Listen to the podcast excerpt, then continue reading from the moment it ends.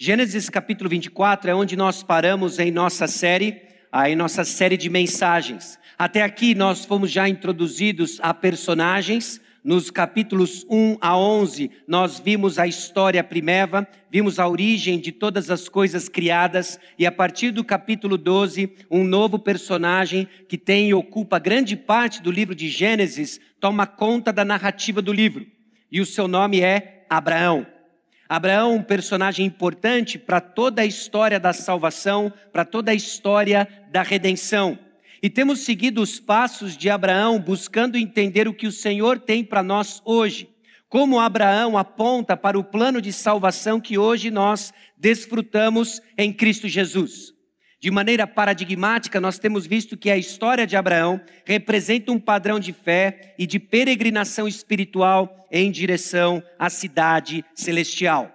Este parâmetro, este norte de aplicação, não é resultado da nossa criatividade, mas tem sido resultado de uma compreensão do que diz a palavra de Deus em Hebreus capítulo 11, versículos 8 a 10.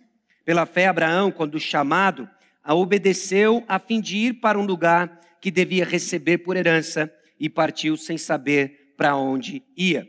Pela fé peregrinou na terra da promessa, como em terra alheia, habitando em tendas com Isaac e Jacó, herdeiro com ele da mesma promessa, porque aguardava a cidade que tem fundamentos, da qual Deus é o arquiteto e edificador. Em sua jornada, então, aqui estamos em Gênesis capítulo 24. Até aqui a fé de Abraão foi amadurecida foi provada e testada no capítulo 22. Sua esposa veio a falecer, na passagem que estudamos na semana passada. E agora Abraão, pela fé, quer dar seguimento às promessas, quer se apropriar das promessas dadas por Deus, dando ao seu filho uma esposa. Se semana passada nós testemunhamos o fim de um casamento pela triste morte de Sara, hoje nós testemunhamos o início de uma nova família, unidade familiar, o casamento de Isaac e Rebeca. Gênesis capítulo 24, versículos 1 a 67. Deixa eu dar para você a estrutura, o texto é relativamente longo, mas nós vamos ler todo ele, todo o capítulo 24, e eu quero chamar a sua atenção no desenvolvimento da narrativa, que você perceba os movimentos, como os personagens são descritos e caracterizados. Gênesis capítulo 24, versículos 1 a 67, nós vemos que Abraão confia ao seu servo, um servo que permanece ah, anônimo na narrativa de Gênesis 24. Alguns estudiosos acreditam que se trata de Eliezer, mas a verdade é que aqui neste capítulo o nome dele não nos é dado. E Abraão confia a esse servo a tarefa de achar uma esposa para Isaac. Abraão recebeu a promessa de ser pai de uma grande nação, e para ser pai de uma, de uma grande nação, ele precisa ter filho, um filho. Ele teve Isaac. E para que ele seja pai de uma grande nação, Isaac também precisa ter filhos, e para que ele tenha filhos, ele precisa de uma esposa. Essa tarefa então é dada a um servo, ao servo de Abraão, para achar uma esposa para Isaac. Deus orienta então o servo fiel até Rebeca. Rebeca foi introduzida na semana passada numa breve narrativa, quase que um parênteses, no texto que nós lemos e estudamos na semana passada. A família de Rebeca aprova a missão do servo, uma missão bem sucedida. Rebeca volta então com o servo até a casa de seu patrão, do seu chefe, do seu senhor Abraão. Isaac e Rebeca se encontram e casam-se. Uma bela história de amor. Agora, nós temos que tomar cuidado para não aplicarmos os temas que aparecem na narrativa, por exemplo, o casamento e a busca de uma esposa, sem fazer a reflexão teológica necessária para entendermos a moldura de promessas onde a narrativa acontece. Para que não façamos uma cópia de uma narrativa sem uma reflexão das promessas que estão aqui inseridas. Não é porque o texto fala como se deu um casamento que nós encontramos aqui a receita infalível para que você encontre a sua Rebeca ou seja encontrada pelo seu Isaac. Sem dúvida alguma, quando entendemos os princípios maiores, há aplicações para toda e qualquer fase da vida, inclusive aqueles que estão na fase de encontrar o seu respectivo cônjuge. Mas não foi assim que nós tratamos o texto da semana passada. Não tiramos lições de como enterrar o cônjuge e não tiramos lições hoje de como encontrar um cônjuge. Nós vamos olhar num aspecto mais amplo, enxergando as promessas que aqui se desenvolvem, como elas nos apontam para o nosso redentor, o Senhor Jesus Cristo, e óbvio, existem aplicações para toda e qualquer fase da vida em que nos encontramos.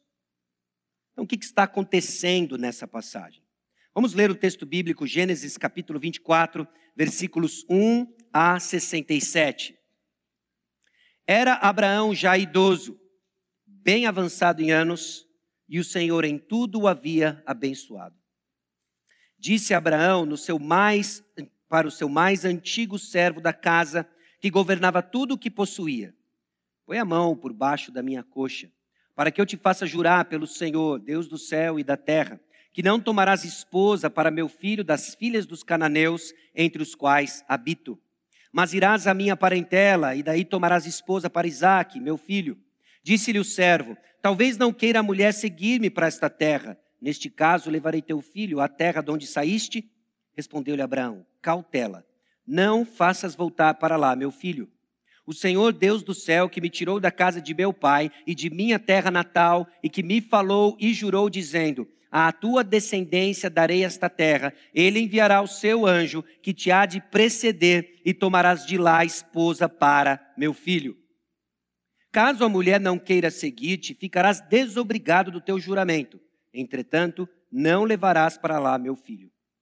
Com isso, pôs o servo a mão por baixo da coxa de Abraão, seu senhor, e jurou fazer segundo resolvido. Tomou o servo dez dos camelos do seu senhor e levando consigo de todos os bens dele, levantou-se e partiu rumo da, da Mesopotâmia, para a cidade de Naor. Fora da cidade, fez ajoelhar os camelos junto a um poço de água à tarde, hora em que as moças saem a tirar água. E disse consigo: Ó Senhor, Deus de meu senhor Abraão, rogo-te que me acudas hoje e uses de bondade para com o meu senhor Abraão. Eis que estou ao pé da fonte de água, e as filhas dos homens dessa cidade saem para tirar água. Dá-me, pois, que a moça a quem eu disser, inclina o cântaro para que eu beba, e ela me responder, bebe, e darei ainda de beber aos teus camelos, seja que designaste para o teu servo Isaque, e nisso verei que usaste de bondade para com o meu senhor. Considerava ele ainda quando saiu Rebeca, filha de Betuel, filho de Milca, mulher de Naor, irmão de Abraão, trazendo um cântaro ao ombro. A moça era muito formosa de aparência, virgem, a quem nenhum homem havia possuído. Ela desceu à fonte, encheu seu cântaro e subiu. Então o servo saiu-lhe ao encontro e disse: Dá-me de beber um pouco da água do teu cântaro. Ela respondeu: Bebe, meu senhor. E prontamente, baixando o cântaro para a mão, lhe deu de beber. Acabando ela de dar a beber, disse: Tirarei a água também para os teus camelos, até que todos bebam. E apressando-se em despejar o cântaro no bebedouro, correu outra vez ao poço para tirar mais água. Tirou-a e deu a todos os camelos. O homem a observava em silêncio, atentamente, para saber se teria o Senhor levado a bom termo a sua jornada ou não. Tendo os camelos acabado de beber, Tomou o homem um pendente de ouro de meio ciclo de peso e duas pulseiras para as mãos dela, do peso de dez ciclos de ouro. E lhe perguntou: De quem és filha? Peço-te que me digas: Haverá em casa de teu pai lugar para que eu fique e a comitiva? Ela respondeu: Sou filha de Betuel, filho de Milca, a qual ele deu à luz a Naor. E acrescentou: Temos palha e muito pasto e lugar para passar a noite. Então se inclinou o homem e adorou ao Senhor e disse: Bendito seja o Senhor, Deus de meu senhor Abraão, que não retirou a sua benignidade e a sua verdade de meu senhor. Quanto a mim, estando no caminho, o Senhor me guiou à casa dos parentes de meu senhor. E a moça correu e contou aos da casa de sua mãe todas essas coisas. Ora, Rebeca tinha um irmão chamado Labão. Este correu ao encontro do homem junto à fonte. Pois quando viu o pendente e as pulseiras nas mãos de sua irmã, tendo ouvido as palavras de Rebeca, sua irmã, que dizia: Assim me falou o homem, foi Labão ter com ele, o qual estava em pé junto aos camelos, junto à fonte, e lhe disse: Entra, bendito do Senhor, porque estás aí fora, pois já preparei a casa e o lugar para os camelos. Então fez entrar o homem, Descarregaram-lhe os camelos e lhes deram forragem e pasto. Deu-se-lhe água para lavar os pés e também aos homens que estavam com ele. Diante dele puseram comida, porém ele disse: Não comerei, enquanto não expuser o propósito a que venho. Labão respondeu-lhe: Dize. Então disse: Sou servo de Abraão. O Senhor tem abençoado muito ao meu senhor, e ele se tornou grande, deu-lhe ovelhas e bois, e prata, e ouro, e servos, e servas, e camelos e jumentos. Sara, mulher do meu senhor, era já idosa quando lhe deu à luz um filho. A este deu ele tudo quanto tem. E meu senhor me fez jurar, dizendo: Não tomarás esposa para meu filho das mulheres dos cananeus, em cuja terra habito. Porém, irás à casa de meu pai e à minha família e tomarás esposa para meu filho. Respondi ao meu senhor: Talvez não queira a mulher seguir-me. Ele me disse: O Senhor, em cuja presença eu ando, enviará contigo o seu anjo e levará a bom termo a tua jornada, para que da minha família e da casa de meu pai tomes esposa para meu filho. Então serás desobrigado do meu juramento quando fores à minha família. Se não te derem, desobrigado estarás do meu juramento. Hoje, pois, cheguei à fonte e disse comigo: Ó Senhor, Deus de meu senhor Abraão, se me levas a bom termo a jornada em que sigo, Eis-me agora junto à fonte de água, a moça que saiu para tirar água, a quem eu disser, dá-me um pouco de água no teu cântaro, e ela me responder, bebe também tirarei água para os teus camelos, seja essa mulher que o Senhor designou para o filho de meu Senhor. Considerava ainda eu assim, no meu íntimo, quando saiu Rebeca, trazendo o seu cântaro ao, ao ombro. Desceu à fonte e tirou água. E eu lhe disse: Peço-te que me des de beber. Ela se apressou, baixando o cântaro do, do ombro, disse: Bebe, e também darei de beber aos teus camelos. Bebi, e ela deu de beber aos camelos. Daí lhe perguntou: De quem és filha? Ela respondeu: Filha de Betuel, filho de Naor de Milca. Então lhe pus o pendente no nariz e as pulseiras nas mãos. E prostrando-me, Adorei ao Senhor e bendisse ao Senhor, Deus do meu senhor Abraão, que me, conduz, que me havia conduzido por um caminho direito, a fim de tomar para o filho do meu senhor uma filha do seu parente. Agora, pois, se a vez de usar benevolência e de verdade para com o meu senhor, fazei-mo saber, se não declarai-mo para que eu vá ou para a direita ou para a esquerda. Então responderam Labão e Betuel: Isto procede do Senhor nada temos a dizer fora da sua verdade. Eis Rebeca na tua presença, toma e vai-te, seja ela mulher do filho do teu senhor, segundo a palavra do Senhor. Tendo ouvido o servo de Abraão tais palavras, prostou-se em terra diante do Senhor. E tirou joias de ouro e de prata e vestidos, e os deu a Rebeca. Também deu ricos presentes a seu irmão e a sua mãe. Depois comeram e beberam ele e os homens que estavam com ele, e passaram a noite. De madrugada, quando se levantaram, disse o servo: Permiti que eu volte ao meu senhor. Mas o irmão e a mãe da moça disseram: Fique ela ainda conosco alguns dias, pelo menos dez dias, e depois irá. Ele, porém, lhes disse: Não me detenhas, pois o Senhor me tem levado a bom termo na jornada. Permiti que eu volte ao meu senhor. Disseram: Chamemos a moça e ouçamo-la pessoalmente.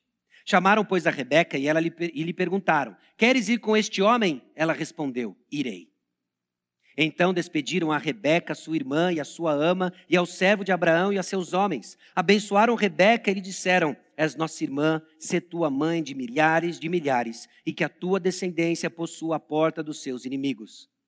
Então se levantou Rebeca com suas moças, e montando os camelos seguiram o homem. O servo tomou a Rebeca e partiu. Ora, Isaac vinha de caminho de Beer lá em Roi, porque habitava na terra do Negueb. Saíra Isaac a meditar no campo. Ao sair da tarde, erguendo os olhos, viu e eis que vinham camelos.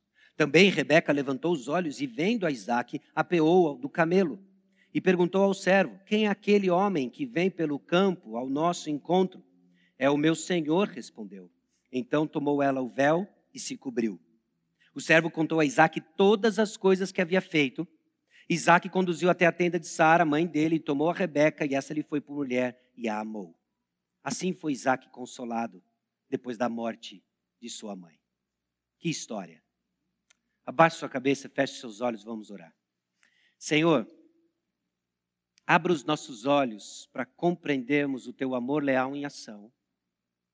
Abra os nossos olhos para compreendermos como tuas promessas nos guia em passos de fé, enquanto buscamos orientação do Senhor para o cumprimento da nossa missão. Em nome de Jesus. Amém. Deus recompensa fé com orientação rumo ao cumprimento de suas promessas. No meio de tantas lições que nós hoje vamos extrair da narrativa do casamento de Isaac e, Rebeca, lembre-se, Deus recompensa fé com orientação rumo ao cumprimento de suas promessas.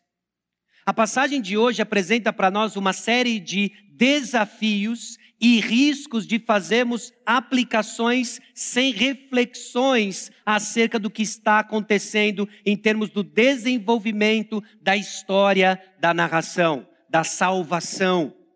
Nós erramos quando buscamos fabricar e viver eventos singulares da providência divina para propósitos específicos e deixamos de seguir os modelos de fé nas promessas divinas deixados para o nosso ensino. Parte do meu desafio e propósito hoje é desafiar você a enxergar os eventos singulares do agir e da providência divina, que tinha um propósito muito específico em casar Isaac, Isaac com Rebeca, filha do irmão, neta do irmão de Abraão, e apontar na direção de olharmos um modelo de fé e seguirmos um modelo de fé guiado pelas promessas de Deus. A aplicação correta dos princípios que aqui existem está em justamente enxergarmos como Deus, em seu amor leal, conduz o cumprimento das suas promessas, guiando o servo, guiando o servo de Abraão a conseguir uma esposa para Isaac a fim de que você fuja das aplicações do tipo, Senhor, se ela estiver aqui hoje, que eu sinto uma pontada no lado direito ok? Jovens, em particular, que leem o texto de Gênesis 24 sem a devida reflexão teológica, cometem erros imitando o que não é para ser imitado, deixando de enxergar a providência divina e não aproveitando o modelo de fé que aqui está descrito e que nos aponta para uma realidade maior. Então, muito cuidado conforme nós desenrolamos a narrativa e tiramos aplicações, inclusive válidas, para o momento em que jovens estão à espera de sua prometida ou do seu prometido. Então, o primeiro ponto que eu quero refletir com os irmãos hoje é um legado de fé que é construído.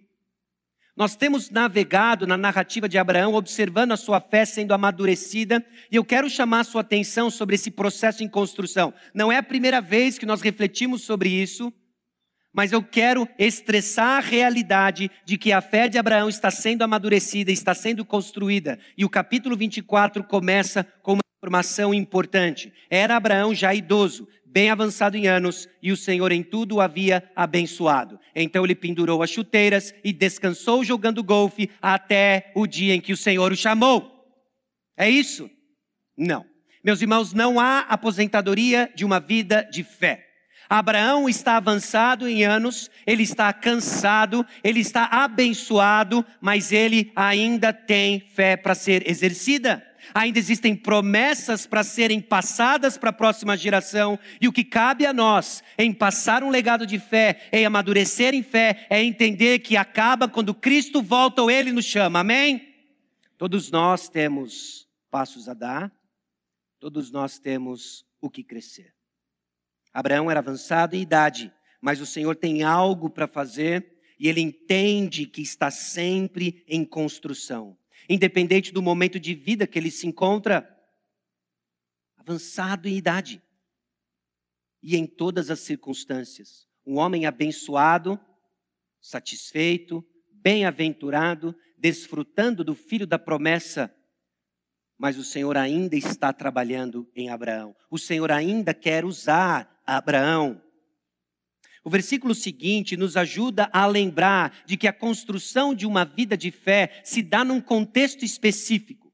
Abraão não é esse solitário, esse peregrino solitário rumo à terra prometida, rumo a ter as promessas que o Senhor havia prometido a ele. Disse Abraão ao seu mais antigo servo da casa, e mais uma vez, isso não é novidade ao olharmos e observarmos a vida de Abraão. Nós já vimos como a fé de Abraão, ela estimula a fé alheia.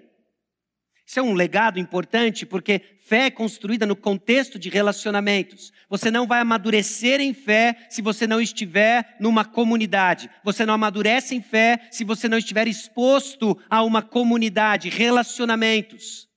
A fé de Abraão é transmitida a todos aqueles ao seu redor. Vimos como Ló tomou decisões ruins ao não imitar a fé de Abraão, ao não ter Abraão como um modelo a ser seguido.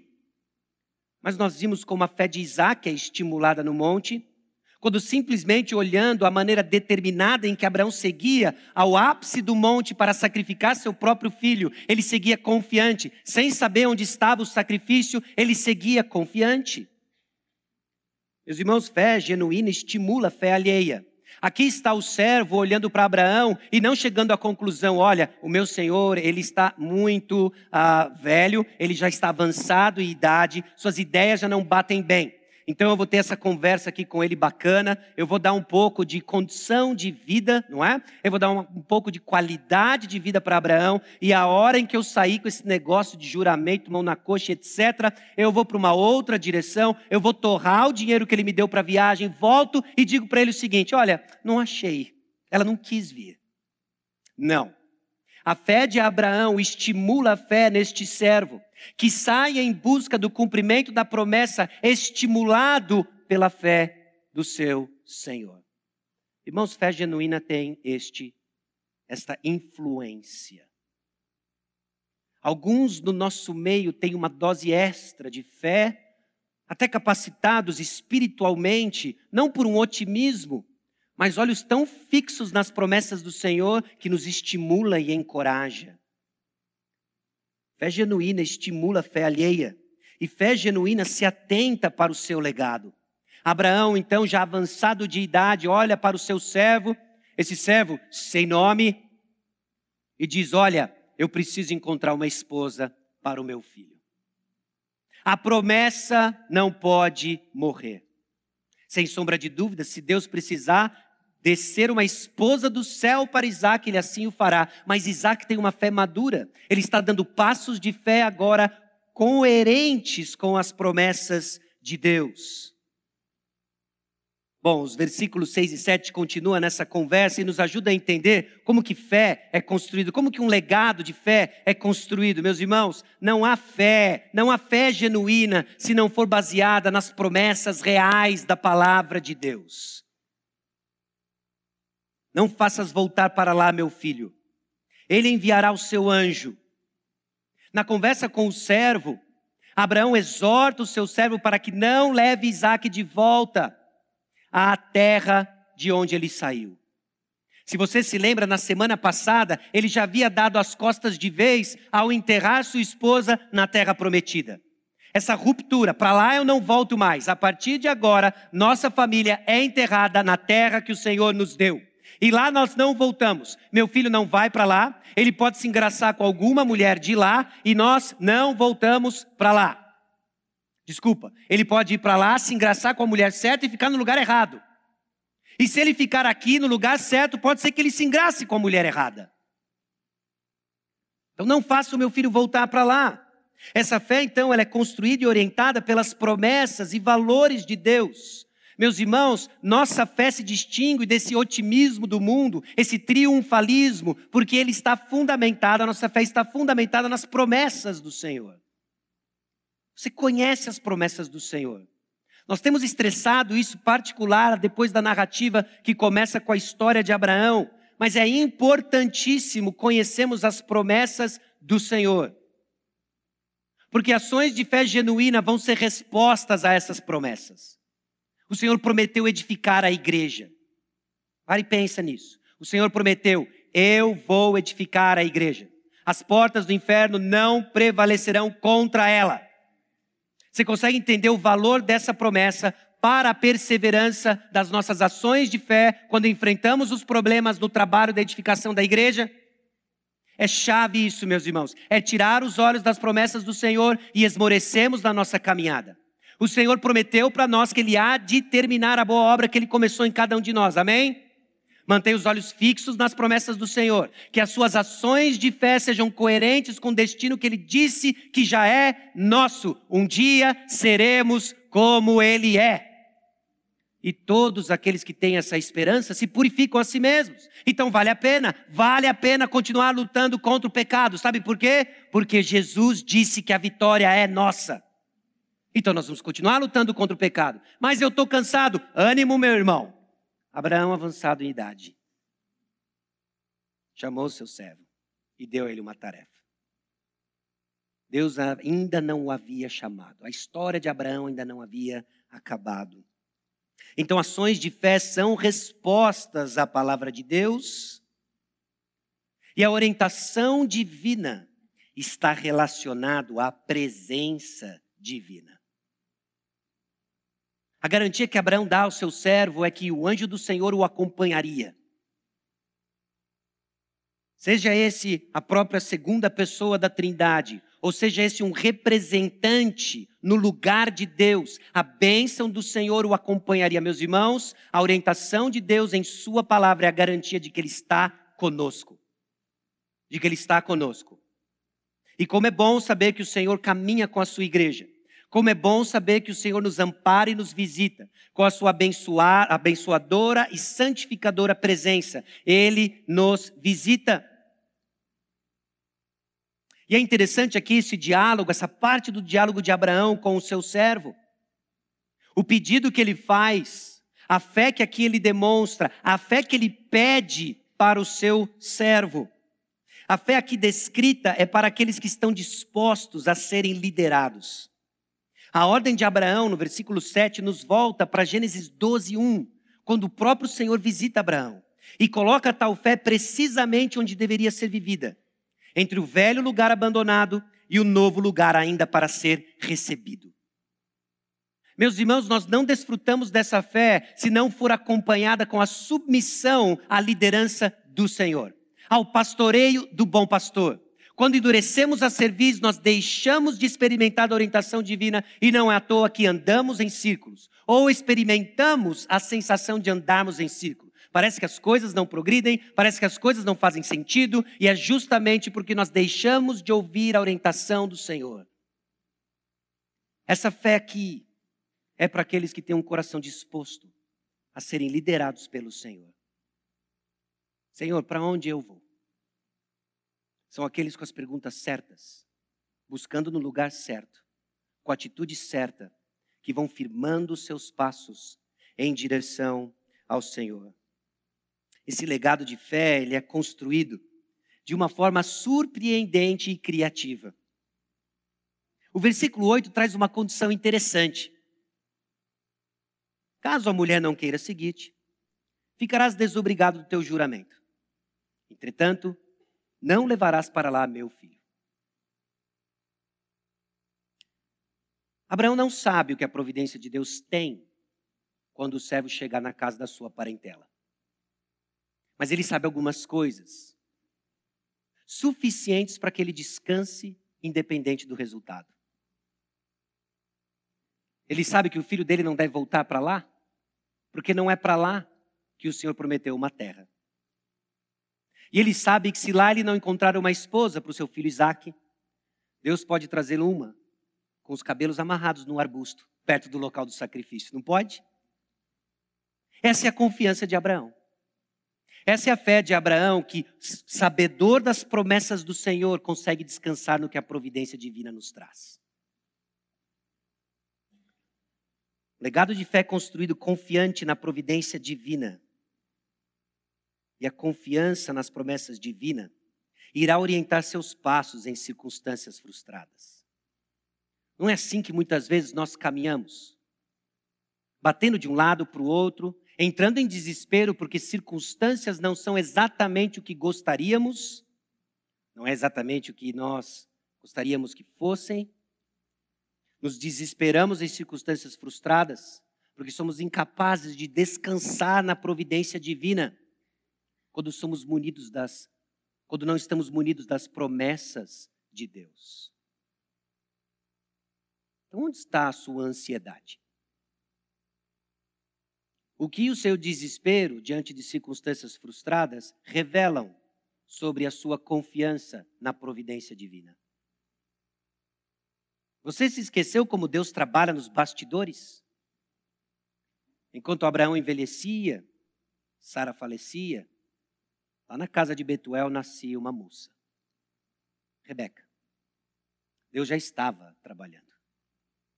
Então, enquanto você rói unhas, diante de circunstâncias frustradas, dificuldades que parecem difíceis de serem transpostas, o Senhor está trabalhando. Me diga, Sacho, o que, que ele está fazendo? Eu não sei. Aí entra o elemento, meus irmãos, de uma fé fundamentada nas promessas do Senhor, suficientes para nos guiar em meio à nossa desorientação esse é um legado de fé que está sendo construído conforme Abraão interage com o servo e demonstra para nós essa fé madura, que começa sua jornada lá em Gênesis 12, versículo 1, e encerra na semana que vem, quando vimos e testemunhamos a morte de Abraão.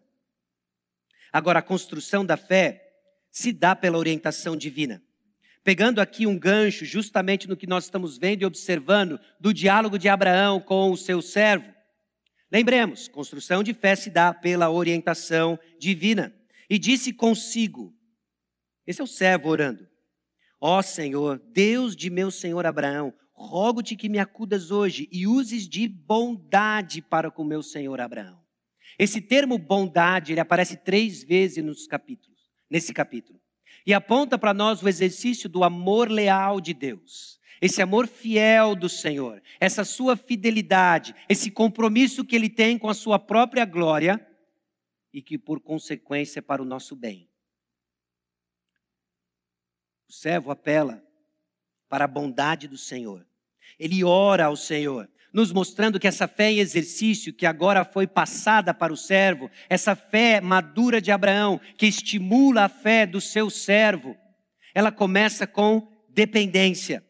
Meus irmãos, não receberemos a orientação divina se não for por meio da dependência. E dependência é reconhecer que em nós não há força, reconhecer que em nós não há orientação, apenas confusão. Aí eu dependo do Senhor e me coloco em posição para ser liderado pelo pastoreio do bom pastor. Eu não sei. Então começa com dependência. Esse servo agora tem uma missão. A missão é trazer uma esposa para Isaac. Ele tem orientação e a presença do Senhor. E agora ele se coloca diante dele e reconhece que ele precisa da orientação divina. Senhor, me guia. Orienta-me, Senhor. E essa dependência, ela é profunda no amor divino. Vamos ser bem sinceros parte da nossa desconfiança, parte da nossa relutância em depender de Deus, não é porque somos incrédulos do poder dele, somos incrédulos do amor dele. Diante de tanta coisa ruim, como ele pode me amar? E se ele não me ama, como vai me guiar? Deus entregou o seu próprio filho para que você nunca se apartasse dele. É na cruz de Cristo onde todas as dúvidas do nosso, do amor de Deus por nós, caem por terra. Hoje nós cantamos, hoje nós celebramos, hoje nós fomos lembrados e lembramos uns aos outros do amor de Cristo na cruz do Calvário. Maior prova de amor não há. Isso não elimina as dificuldades, mas isso dá norte para passarmos por elas. Ele me amou. A orientação, então, que tanto carecemos em momentos de provas é na certeza da bondade de Deus, do amor leal de Deus. Uses de bondade para com o meu Senhor Abraão. É lá, meus irmãos, onde brota a nossa confiança no Senhor. Ele nos ama, ele lhe amou, ele me amou. O texto continua e algumas frases nos chamam a atenção. No versículo 14 do capítulo 24, e nisso verei que usaste de bondade para com o meu Senhor. Ele ainda faz uma oração, ele pede uma espécie de sinal, não é? E é aqui que a gente fica com a curiosidade aguçada. E aí, isso é válido para hoje, não é? A gente pode orar assim, não pode? Como é que funciona esse negócio aí? Qual é a versão moderna de dar água para os camelos? Senhor, aquela que abastecer o meu tanque. Pensa na prova de amor. Se ela colocar etanol, é, pódium. É amor. É amor. Como é que nós traduzimos isso para hoje? E é interessante, de novo, aqui eu não quero que a gente se perca né, em detalhes da providência divina, mas a gente olhe o que é uma fé sendo exercida.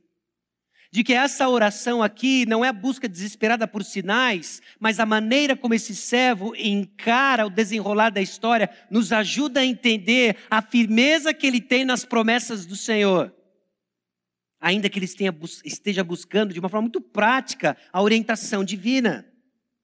Meus irmãos, a necessidade de orientação divina é percebida por causa da missão. E é aqui que muitas vezes nós nos perdemos. De que grande parte da tentação que temos, e até mesmo a prática na busca por sinais, é desorientado da missão que Deus nos deu. Este rapaz, este servo, ele tem uma missão arrumar uma esposa para Isaac. E ele entende o que está ah, ligado a essa missão. É a continuidade da família de Abraão, é o cumprimento das promessas do Senhor. Ele não é um santo casamenteiro. Ele é servo do Deus Altíssimo, sendo usado pelo Senhor para o cumprimento das promessas dadas a Abraão de uma forma muito específica. Então ele ora: Senhor, me orienta me oriente. E a necessidade que ele tem de orientação é: tá, eu tenho que achar uma esposa, mas como eu vou saber que é ela? Então a pergunta que esse servo faz é diferente do que um jovem hoje faz. Enquanto você, jovem, está aí na busca do cumprimento dos seus sonhos românticos, nós temos aqui um servo preocupado em cumprir as ordens do seu Senhor, em cumprimento às ordens do grande Senhor, para dar continuidade às promessas de Abraão. Você percebe o peso diferente aqui? Tem aplicações para os jovens solteiros? Claro que tem. Mas cuidado. Senhor, se for ela, ela abasteça o meu tanque. Nos dias de hoje, você vai esperar. Você vai esperar. Então pense aqui. Sua desorientação é resultado de descontentamento pessoal ou crescimento em fidelidade? O fato de que hoje você experimenta talvez uma desorientação por ausência de respostas é resultado de uma busca intensa e crescimento piedoso em que você quer cumprir a vontade do Senhor e está buscando a melhor maneira de fazê-lo? No caso do servo. Ou você está desorientado por causa de circunstâncias frustradas e desejos desgovernados não supridos e agora você não sabe o que fazer? É importante você ter a pergunta certa. É importante você entender como a quem nós servimos coloca prumo em nossas confusões e perguntas. A narrativa continua descrevendo esse homem que faz uma oração pedindo para que Deus valide um sinal, dê água para os camelos. Enquanto ele orava isso, quem aparece? Rebeca. Com cântaro nos ombros, linda e poderosa. Oi, servo de Abraão. Quer água para o camelo? E o servo diz: É você, siga-me. Não é isso que ele faz. O homem a observava. Mas ele a observava com um propósito muito claro. Ele a observava em silêncio atentamente para saber se teria o Senhor levado a bom termo a sua jornada ou não. O que iria validar não é o sinal que o servo pediu. O que iria validar eram as promessas do Senhor. Note, não tem sinal que o Senhor possa lhe ter dado contra a palavra dele. Engano teu. Esse servo sabe exatamente o que informação ele precisa dessa mulher e não é necessariamente dar água para os camelos. Dar água para os camelos foi um ponto de atenção. Opa! Opa! A chave está no 24. Sou filha de Betuel. Deu água para os camelos. Filha do parente de Abraão. É você. É você. A validade da orientação, meus irmãos, está na palavra, não nos resultados. É aqui que muita gente se engana ao tentar discernir a vontade do Senhor. Pense, Moisés espancou a rocha no deserto e saiu água, e ele desobedeceu a Deus e não entrou na terra prometida. Jonas tinha paz no coração ao ponto de dormir no porão do navio no meio de uma tempestade, em franca desobediência ao Senhor. Enquanto você estiver buscando validade na orientação, em experiências desligadas da palavra de Deus, você vai ficar confuso. Esse servo, ele orou, ele buscou orientação de uma forma muito específica, de uma forma muito pontual, mas ele estava ciente das promessas, ele sabia o que validava a resposta de oração é a palavra de Deus, não sua experiência. É oração, atenção e adoração. Esse servo então compreende de que é o Senhor o movendo em direção a Rebeca, porque ela era filha de Betuel. Ela havia atendido aos sinais, às suas orações e orientação, e agora ele glorifica o Senhor. Mas tem mais coisa para acontecer. Porque ela pode dizer não. Ela pode dizer não. Ele não determina nada. Ele não diz, eu sou filho do rei. Você me segue. Eu nasci para ser cabeça e não cauda. Venha. Ele não diz, vamos ao monte orar. Se tais palhas ficarem iluminadas, é você. Ele vai dar cabo à sua missão seguro das promessas de Deus e buscando orientação divina. E aí que entra, meus irmãos, nossa compreensão do que é uma confiança dependente, que envolve diligência, envolve submissão e envolve obediência. Nós ficamos desorientados quando achamos que a nossa fé brota fora dessas esferas, de que a nossa fé não tem nada a ver com diligência, de que confiar no Senhor não tem nada a ver com um trabalho diligente. Nós erramos quando achamos que confiar no Senhor não envolve submissão. Nós erramos quando entendemos confiança no Senhor desligado de obediência à palavra do Senhor. O discurso do servo, nos versículos 34 a 49, mostra um homem apto em usar palavras, a maneira como ele descreve todas as ordens de Abraão, nós lemos, parece que é um repeteco do que aconteceu. Você lê os versículos 34 a 49, você vê um grande déjà vu. Esse homem sabe usar as palavras.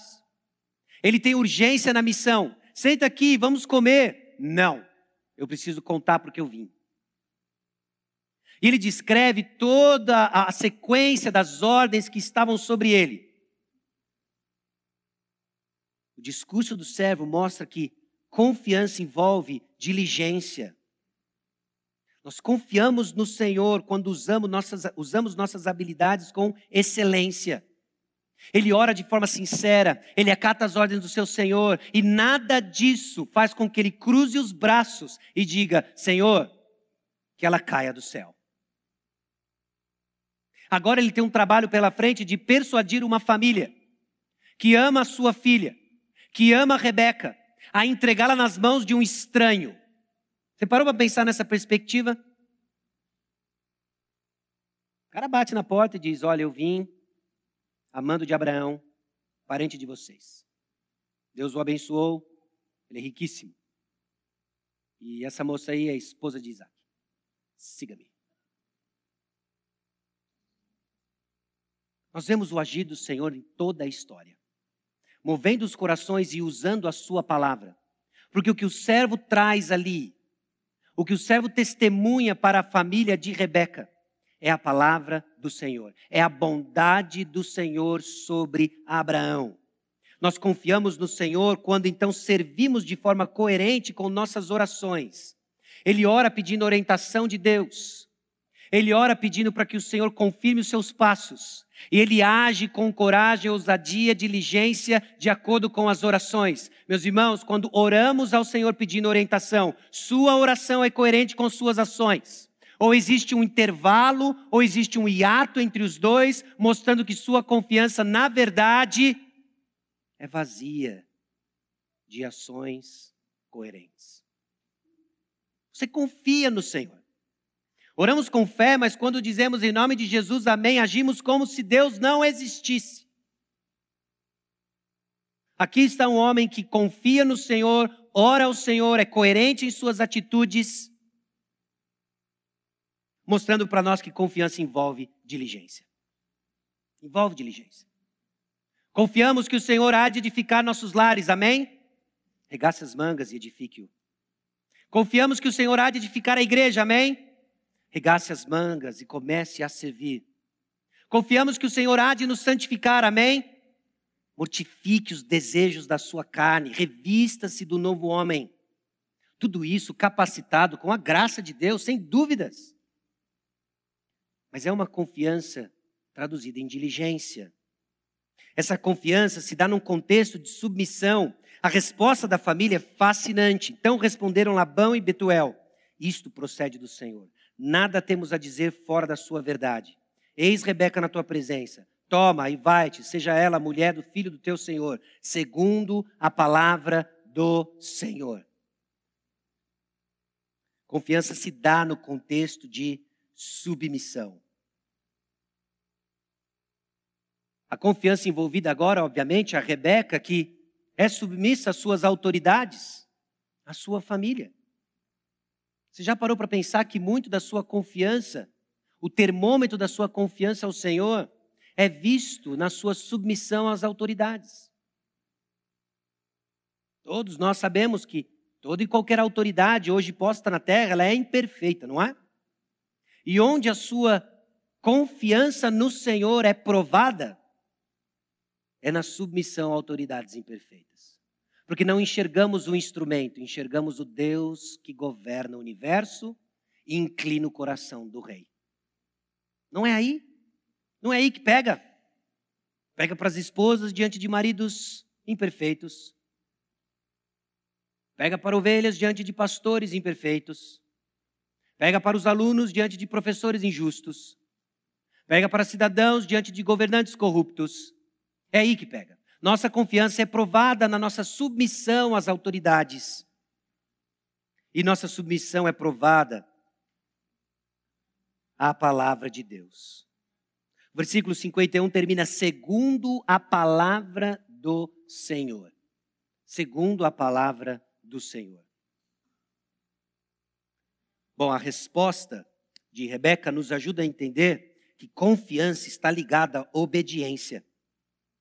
Versículo 58 diz: Ela respondeu: Irei. Ela respondeu: Irei. Ao ler o texto, a nossa mente se remete lá a Gênesis 12, 4. Quando o Senhor aparece a Abraão e diz: Sai da, da tua terra, da tua parentela, e ele simplesmente partiu. Essa obediência que mostra uma fé, essa obediência imediata, mostra que Confiança se expressa em obediência. Mesmo diante de incertezas, mas ela é baseada no que é certo. Meus irmãos, nós somos provados em obedecer ao Senhor diante de muitas incertezas. Quando as coisas não parecem fazer sentido. Quando nada parece fazer sentido, escute aquilo que é certo. A palavra de Deus. Olha, hoje eu não consigo entender como esses pontos se ligam, como essas coisas fazem sentido. Mas uma coisa é certa: na palavra do Senhor há segurança. E enquanto eu estiver nela, os pontos vão se ligar. Enquanto eu estiver nela, eu vou ver o agir do Senhor, que está trabalhando nos bastidores, e vou desfrutar de um relacionamento com o Senhor expresso em confiança dependente. E aí, meus irmãos, nós vemos que obediência dependente, ela é recompensada. no casamento de Isaac e Rebeca, nos versículos 62 a 67, nós vemos que essa fé, a fé de Abraão, que é expressa nas ordens que ele dá ao servo, a fé desse servo, confiante no Senhor do seu Senhor, no Senhor de Abraão, que confiava na bondade do Senhor, na orientação divina, esse anjo do Senhor que o acompanhava na busca da mulher para Isaac. A maneira como ele ora, a maneira como ele cautelosamente busca validações nas promessas do Senhor, nas instruções do Senhor. Nós vemos que essa fé é recompensada. Rebeca parte com o servo, e agora o servo traz para Isaac uma esposa, de acordo com as promessas do Senhor, as instruções do seu senhor Abraão.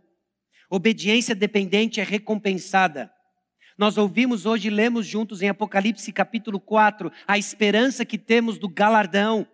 Deixa eu dizer uma coisa para você: sua obediência é recompensada. Alguns de nós desfrutam da recompensa aqui e agora, mas certamente todos nós, ao obedecermos ao Senhor, num coração submisso ao Senhor, iremos desfrutar juntos da recompensa eterna aos pés do Senhor. É a certeza disso que nos move é a certeza disso que nos move, sabendo que o trabalho do Senhor não é em vão. Agora entenda, a recompensa é alinhada com os planos de Deus. Não desfrute dos prazeres do pecado, chamando de bênção do Senhor. Porque se é contrário à palavra de Deus, é engano do diabo, não é bênção do Senhor. Daí a importância de você ajustar onde você busca orientação com as promessas do Senhor. Se você está se deleitando em prazeres, em prazeres do pecado, não chame isso de bênção do Senhor. É cilada do diabo. Se é contrário à palavra, não é do Senhor. Mas eu orei, orou errado. Pedis e não recebeis porque pedis mal. Então não confunda amor leal divino com desejos desgovernados. O versículo 67 nos traz um aspecto interessante de como Deus cumpre suas promessas, de como nós desfrutamos das promessas do Senhor hoje. Versículo 67 diz assim: Foi Isaac consolado depois da morte de sua mãe. Sim, a fé obediente, todo esse processo culminou com a vinda de Rebeca e o casamento de Isaac e Rebeca. Meus irmãos, a recompensa é para a glória de Deus e nosso bem. Nós desfrutamos das bênçãos da obediência e começa já. Um caminho de segurança e paz, não imunes a provações, mas existem bênçãos àqueles que obedecem. Existem bênçãos àqueles que têm a sua fé amadurecida nas promessas do Senhor. E quando assim caminhamos, caminhamos para a glória de Deus e também para o nosso bem. Desfrutamos então da misericórdia do Senhor enquanto seguimos o seu plano. A luta contra o pecado por vezes se mostra árdua. Mas há uma bênção e uma satisfação quando caminhamos em arrependimento. A busca por viver em unidade numa comunidade tão diversa como a nossa é desafiadora. Mas há a bênção de desfrutarmos da gostosa comunhão. Existem bênçãos na obediência. E aqui nós vemos que Isaac foi consolado consolado com a recompensa de uma fé obediente consolado da morte de sua mãe com a esposa que o Senhor trouxe, como resultado de fé de servos obedientes. Deus recompensa a obediência. E em último lugar, obediência dependente é recompensada. Eu quero chamar sua atenção não pelo que acontece no capítulo 24, mas no que acontece no capítulo 25. A história de Isaac e Rebeca não termina no capítulo 24 e não termina como muitas comédias românticas terminam. Depois de toda a trama, depois dos encontros e desencontros, finalmente o casal protagonista fica junto e feliz para sempre. Graças a Deus, a Bíblia é bem mais realista que isso. A Bíblia descreve uma experiência no mundo real e caído. Nossa esperança é triunfante e suficiente, mas ainda é no mundo caído. Gênesis capítulo 25, versículo 28 diz: Isaac amava Esaú, Rebeca, porém, amava a Jacó. Isaac amava Esaú pelo gosto comum de churrasco e caça que ambos desfrutavam. Rebeca amava Jacó. E você sabe e conhece o que isso significa para a história desse casamento. Dessa história linda e maravilhosa que começa com passos de fé, que daqui a alguns anos e um capítulo vai estar num casamento disfuncional, numa esposa que arma contra o próprio marido. Isso é uma dose de realidade, de que enquanto aguardamos a recompensa final, meus irmãos, não é garantia de uma vida sem problemas. E nos alertar e nos lembrar disso ajusta nossas expectativas para enfrentarmos de maneira piedosa e ajustada, com uma fé madura e não triunfalista, os problemas que aqui enfrentaremos. O casamento de Isaac e Rebeca passou por maus bocados. Entenda, um casamento no Senhor. Entenda, um casamento onde as, a mão do Senhor estava claramente operando nos bastidores. Entenda, foi um casamento baseado nas promessas do Senhor.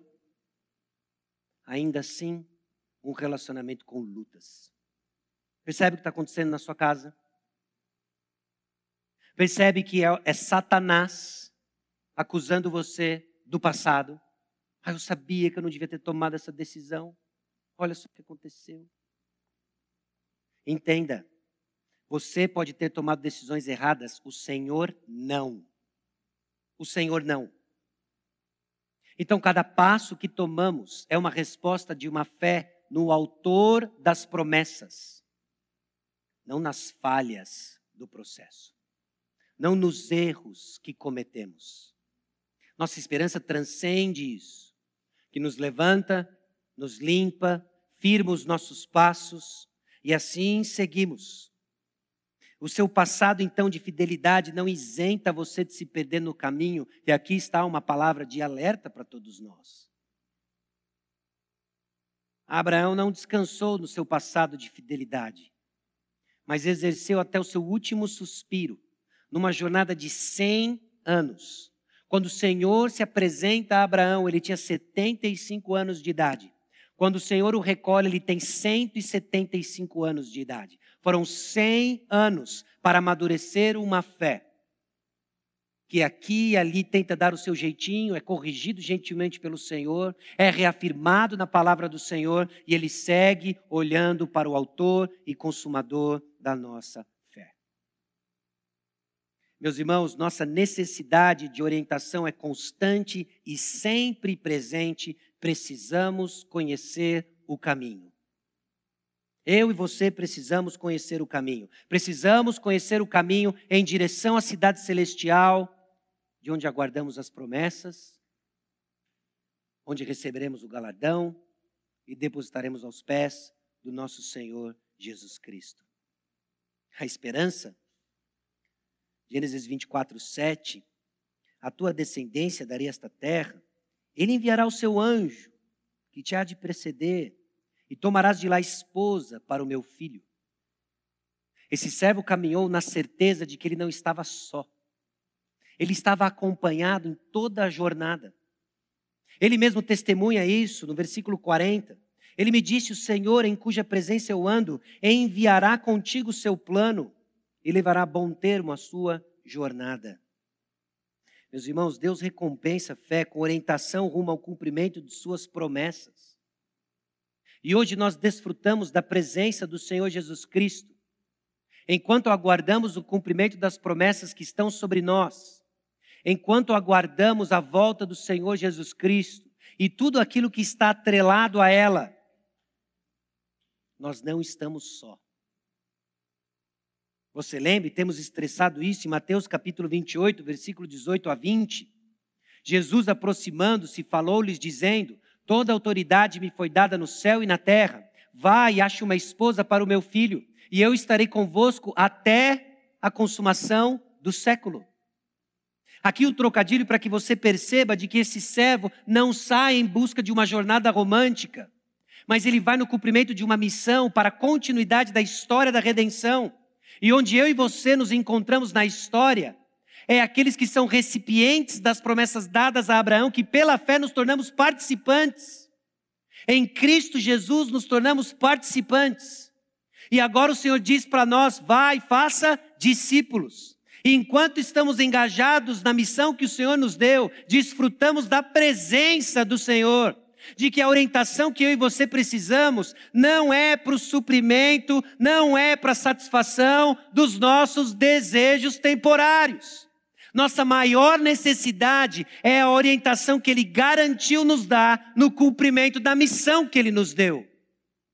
Gira em torno disso, meus irmãos. Nossa existência gira em torno disso. Você foi comprado pelo sangue de Jesus para o cumprimento da missão. Mas eu não sei o caminho, eu preciso de orientação. Amém, glória a Deus. E Jesus lhe disse: Eu sou o caminho, a verdade e a vida. Ninguém vem ao Pai senão por mim. Jesus é o caminho. Em nossa falta de orientação, em nossa desorientação, esteja em Cristo.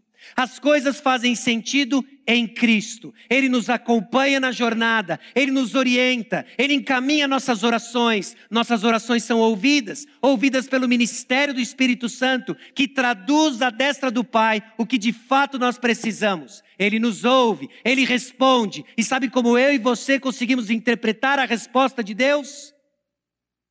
Assim como o servo fez, conhecendo as promessas de Deus. Essa é a orientação que o Senhor prometeu a nós. E que grande parte da nossa confusão não tem nada a ver com a missão que Deus nos deu. É o desespero de ficar sem o que nós queremos, que ainda não é Jesus. Jesus é melhor. E quando Ele for o seu bem mais precioso, sua vida entra nos eixos, orientação é dada, você é fiel no cumprimento da missão e nós receberemos uma recompensa. Desfrutamos de aspectos aqui e agora, mas certamente futuro e para todo o sempre. Então, jovens solteiros, tem princípios aqui que lhe orientam? Claro que tem. Mas dentro dessa moldura mais ampla das promessas do Senhor, você pode jurar de pé juntos que ela é a prometida da sua vida. O Senhor a preparou. Ela abasteceu seu tanque com pódio. Mas se o processo está em desacordo com a palavra de Deus, não vem dele. E a, e a vontade de Deus é a sua santificação, que vos abstenhais da prostituição, santificação. Se é no meio de imoralidade, você está confuso, você está tomando uma decisão errada e tirando do processo aquele que pode abençoar seu relacionamento. Talvez você está aí jurando de pé juntos que é Ele, de que você fez orações e ele, e ele está de acordo com a sua listinha. Na página de trás da Bíblia, todos, Sacha, todos. Todos os princípios, ou melhor dizendo, as características estão lá. Seus pais não aprovam. Todos eles caem por terra. Que a palavra de Deus é clara. Você quer a bênção do Senhor numa vida de fé, orientada pela palavra do Senhor? Então, não faça apenas a oração do servo. Não pegue aspectos singulares da providência divina para propósitos exclusivos, ignorando um modelo de fé que orou por orientação e estava firmado nas promessas e na palavra de Deus. Porque aí não tem orientação, tem confusão. Então, ore e busque orientação ao Senhor. No que se refere agora em específico àqueles que no nosso meio estão na busca por um casamento, orando por casamento, Ore ao Senhor, busque orientação, coloque nomes diante do Senhor. Senhor, e Fulano? Qual a possibilidade? E Ciclana? Mas não feche os seus ouvidos para a palavra do Senhor. Orientação divina virá em resposta à fé alicerçada nas promessas de Deus, na palavra de Deus. E é aqui o nosso lugar de segurança. É aqui que você consegue entender o que é desejo desgovernado versus confirmação do Senhor. Cuidado com a paz que você sente, cuidado com os resultados que aparecem, teste todos eles pela palavra de Deus. Obviamente que isso se aplica a todo e qualquer processo decisório, porque é como nós estamos buscando a orientação do Senhor, como nós estamos vivendo enquanto cumprimos a missão que o Senhor nos deu de fazer discípulos de todas as nações. Então, considere. Uma vida de fé tem uma expressão coerente com as promessas de Deus. Essa é a vida de fé. Uma vida de fé anda de mãos dadas com as promessas de Deus. Não desvincule os dois, caso contrário, será superficial.